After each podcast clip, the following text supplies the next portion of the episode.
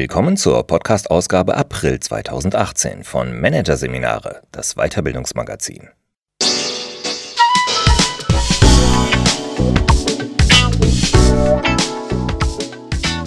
Weitere Podcasts aus der aktuellen Ausgabe behandeln die Themen Berufslaufbahn 4.0.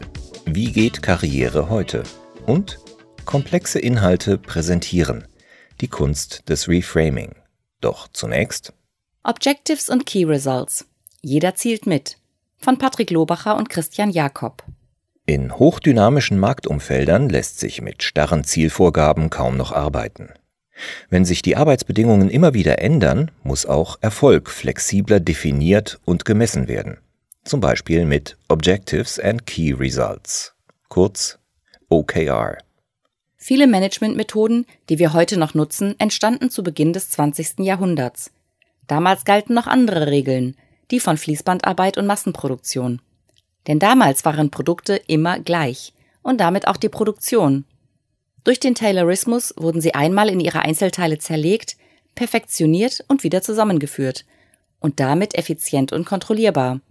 Machte jeder Arbeiter seine Aufgabe richtig, so waren Herstellung und Ergebnis frei von Überraschungen. Die revolutionäre Quintessenz Taylors Fast die komplette Organisation lässt sich vom Denken befreien.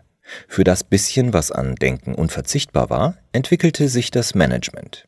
Hier wurden Prozesse noch effizienter gestaltet und die Ansagen an die einfachen Mitarbeiter ausgegeben. Mitarbeiterführung bestand darin, ihnen Geld zu geben, damit sie acht Stunden am Tag eine Tätigkeit ständig wiederholten. Das aber reicht heute nicht mehr. Denn mit der Vernetzung der Welt ist das Ende der Standardisierung gekommen. Plötzlich können Kunden Anbieter vergleichen. Märkte öffnen sich. Auch in monopolistischen Strukturen gibt es plötzlich Mitbewerber. Kunden stellen immer individueller werdende Anforderungen an Produkte, und Unternehmen müssen schon während der Entstehungsphase auf sie eingehen. Aus standardisierten Prozessen werden dynamische, geprägt vom Austausch zwischen Unternehmen und Kunden. Aus komplizierten Herausforderungen werden komplexe, da Überraschungen und Unsicherheiten dafür sorgen, dass sich immer weniger planen lässt. Der Kunde wird zum wichtigsten Menschen im Unternehmen. Der Mitarbeiter wird aber zum zweitwichtigsten denn er ist heute meist genau die Person, die dem Kunden am nächsten steht. Und der Mitarbeiter ist damit besonders gefordert, bei der Lösung der komplexen Herausforderungen mitzuwirken. Sein Mitdenken ist wieder gefragt. Darauf aber sind die alten tayloristischen Methoden, wie es Zielvereinbarungen beispielsweise sind, mit ihren starren Vorgaben nicht nur nicht ausgelegt, sie verhindern es geradezu. Etwa neulich im Telefonladen, in dem ein Kunde sein Smartphone reklamiert. Den Vorschriften entsprechend fragt der Händler nach dem Originalbeleg. Da es sich um ein Firmenhandy handelt, ist der nicht zur Hand, wohl aber ein Scan des Belegs, verschiedene Vertragsdokumente und zahlreiche weitere Unterlagen, die belegen, dass der Garantieanspruch besteht. Doch was tut der Händler? Er schickt den Kunden samt defektem Smartphone nach Hause. Es tut mir leid, aber so ist die Regel. Das Beispiel zeigt, was häufig bei dem Versuch passiert, komplexe Märkte mit klassischen Vorgaben zu organisieren. Jede einfache Regel, zum Beispiel Garantie nur bei Originalbeleg, limitiert den Handlungsspielraum des Mitarbeiters. Genauso werden Mitarbeitern mit Zielvereinbarungen starre Größen vorgeschrieben, die sie zu erfüllen haben, auch wenn sich Märkte, Kundenfeedback und Rahmenbedingungen ständig verändern. Spontane Selbstbeteiligung würde den Prozess nur durcheinander bringen. So bewegt sich der Telefonhändler offenbar in einem von ihm nicht direkt beeinflussbaren, starren Umfeld, das ihm jede Eigeninitiative nimmt. Mit fatalen Folgen für das Unternehmen. Denn der Kunde wird seinen nächsten Vertrag wohl nicht mehr bei diesem Anbieter abschließen. Effektiver im Sinne des Unternehmens wäre es deshalb gewesen, dem Händler Werte wie Kundenorientierung oder Prinzipien wie Handle im Sinne deines Shops an die Hand zu geben. Beides hätte ihm die Flexibilität gegeben, die Situation deutlich eleganter zu lösen und den Kunden glücklich zu machen. Solche Werte und Prinzipien sind zwei zentrale Elemente von Agilität. Während Regeln und Pläne lediglich Lösungen für einen ganz bestimmten Sachverhalt abbilden, erlauben Werte und Prinzipien, Herausforderungen adaptiv und selbstregulierend anzugehen. Beides aber ist in Zeiten hoher Dynamik essentiell. Dabei setzen die Werte und Prinzipien einen klaren Rahmen, der definiert, wie weit die Entscheidungsfreiheit geht und geben den Mitarbeitern so trotzdem Orientierung. Ein solches agiles Framework bietet auch das Konzept der Objectives and Key Results, kurz OKR, der agilen Alternative zu klassischen Zielvereinbarungen. Es schafft für die Mitarbeiter einen Rahmen, innerhalb dessen sie selbst organisiert ihrem Unternehmen dabei helfen können, seine langfristigen Ziele nachhaltig zu erreichen. Es ist damit eine agile Anwendung, wie beispielsweise die Entwicklungsmethode Design Thinking, das Prozessplanungstool Kanban oder das Projektmanagementmodell Scrum, die alle ebenfalls dem Wertegerüst des agilen Manifests der Organisationsentwicklung folgen. Ins Leben gerufen wurde das agile Zielmanagementsystem OKR in den 1980er Jahren durch Andy Grove bei Intel. Der damalige CEO des IT-Konzerns entwickelte dafür das von Peter Drucker begründete Management by Objectives weiter, indem er vor allem drei Aspekte veränderte.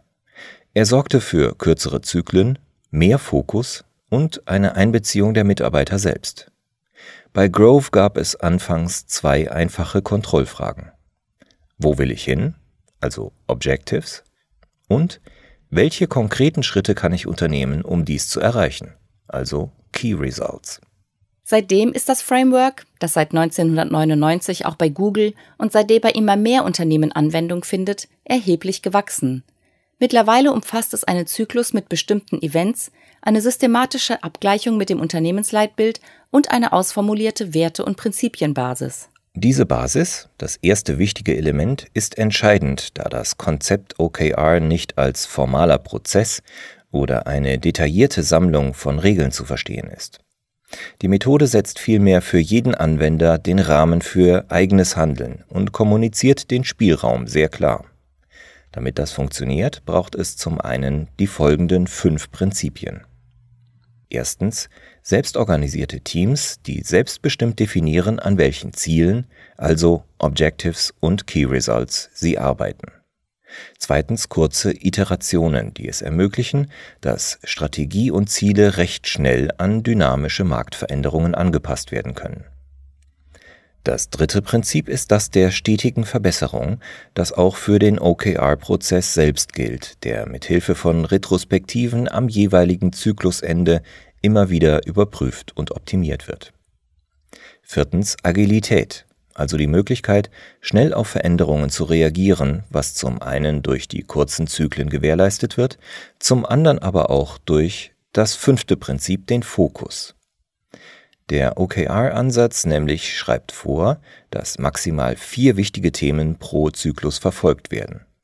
Das zwingt, darüber nachzudenken, was aktuell wirklich wichtig ist und Prioritäten immer wieder neu zu setzen. Eine weitere Voraussetzung, damit OKR funktioniert, sind die grundsätzlichen agilen Werte, die das Framework ausmachen. Sie sollten sowohl im strategischen Leitbild des Unternehmens als auch im täglichen Miteinander fest verankert sein. Das sind erstens die intrinsische Motivation.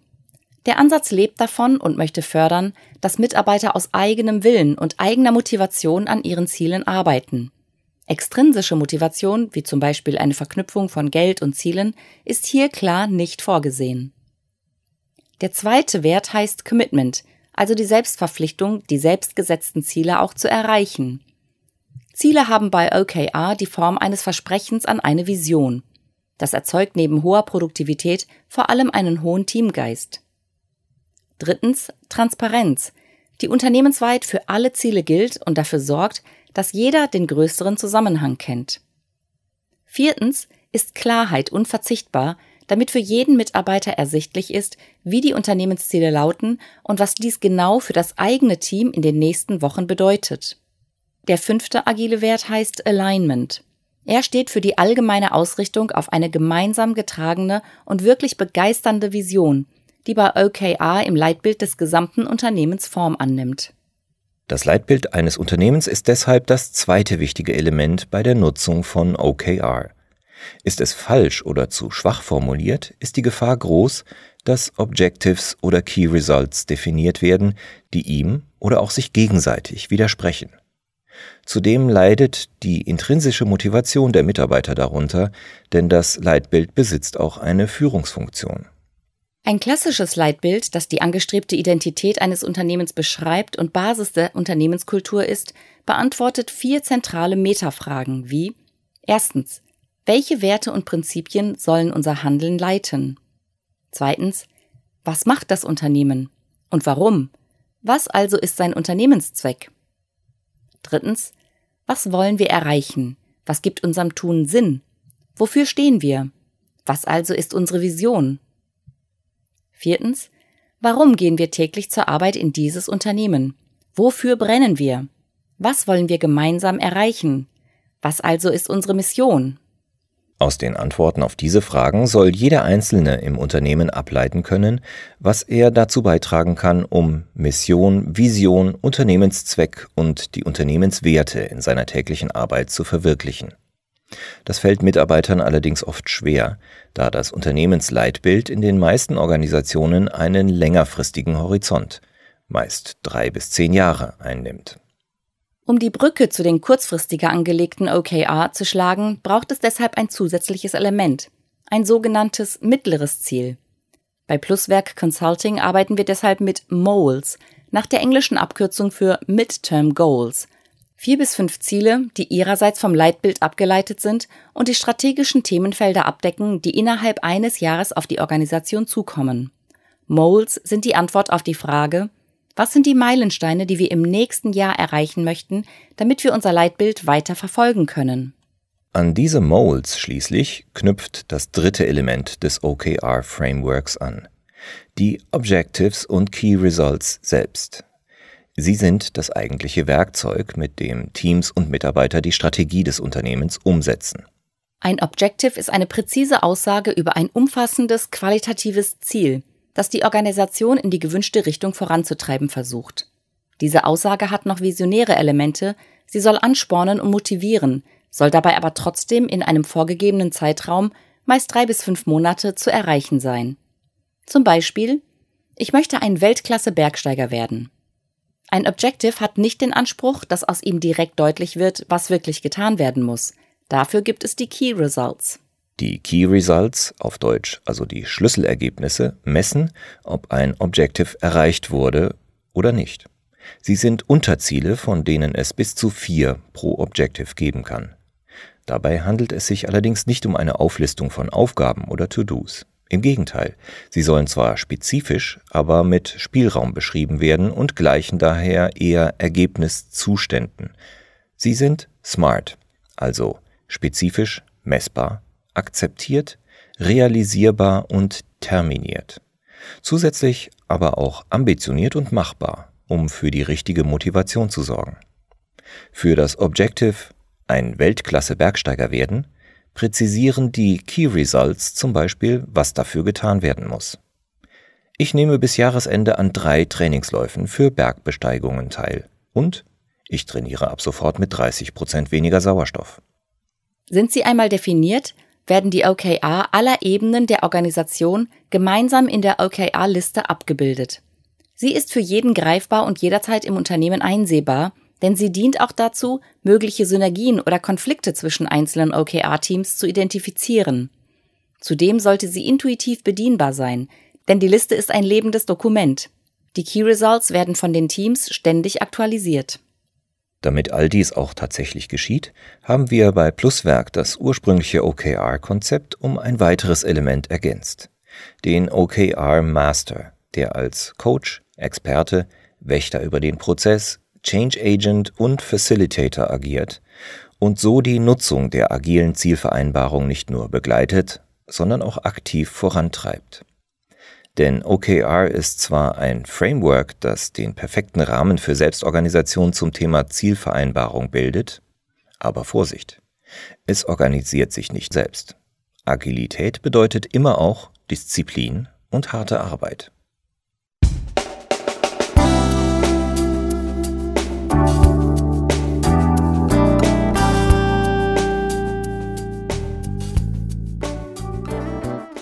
Sie hörten den Artikel Objectives and Key Results. Jeder zielt mit. Von Patrick Lobacher und Christian Jakob. Aus der Ausgabe April 2018 von Managerseminare.